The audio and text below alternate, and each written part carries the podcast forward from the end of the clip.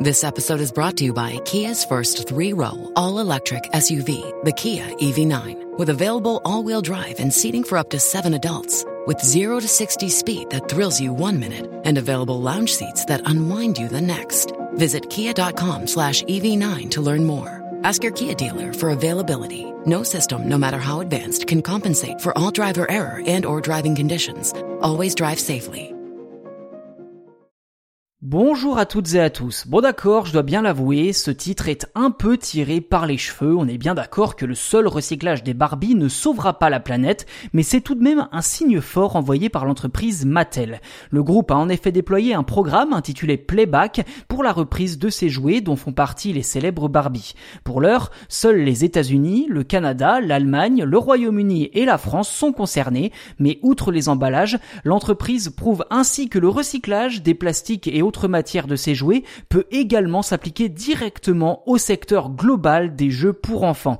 Il faut bien avouer que ce secteur est resté jusqu'à présent un peu en retrait sur la question. C'est d'ailleurs en partant de ce constat que la France compte lancer un programme global pour obliger les fabricants à se lancer dans le recyclage. En clair, le programme de Mattel consiste à éviter que les parents ne jettent systématiquement les jouets à la poubelle une fois cassés ou inutilisés. En France, comme dans les quatre autres pays cités plus tôt, tout le monde peut y participer. Concrètement, il suffit simplement de se rendre sur le site de Mattel pour imprimer une étiquette d'envoi prépayée, ce qui au final rend l'opération gratuite pour le consommateur. Il ne reste plus qu'à placer ses jouets dans un carton et à contacter l'entreprise de livraison UPS pour le transport. Par la suite, Mattel s'engage à trier les produits avant de les rediriger vers des filières de recyclage ou de production d'énergie. Alors si ce programme permet à l'entreprise de verdir son image, il s'inscrit également dans un cadre plus large instauré par le gouvernement français notamment dans la loi sur l'économie circulaire. Le texte prévoit en effet la mise en place d'une filière de responsabilité élargie du producteur, dit REP, REP, dédiée aux jouets d'ici 2022.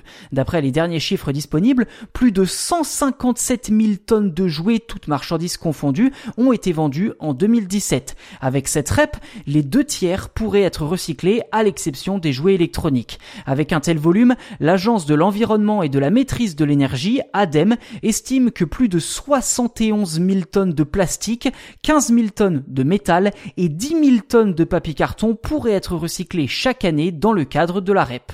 Prochaine étape concrète, les distributeurs devront obligatoirement proposer un service de reprise des jouets à partir du 1er janvier 2023 en France. De son côté, Mattel souhaite utiliser des matières plastiques 100% recyclées, recyclables ou biosourcées dans tous ses produits d'emballage d'ici 2030 sur l'ensemble de ses jouets. Un signe fort envoyé à l'ensemble du secteur et qui pourrait donner des idées à d'autres. La tendance est en tout cas lancée car on se souvient que Lego avait lui aussi élaboré il y a deux ans des briques à base de canne à sucre non comestible mais bien plus respectueuse de la planète.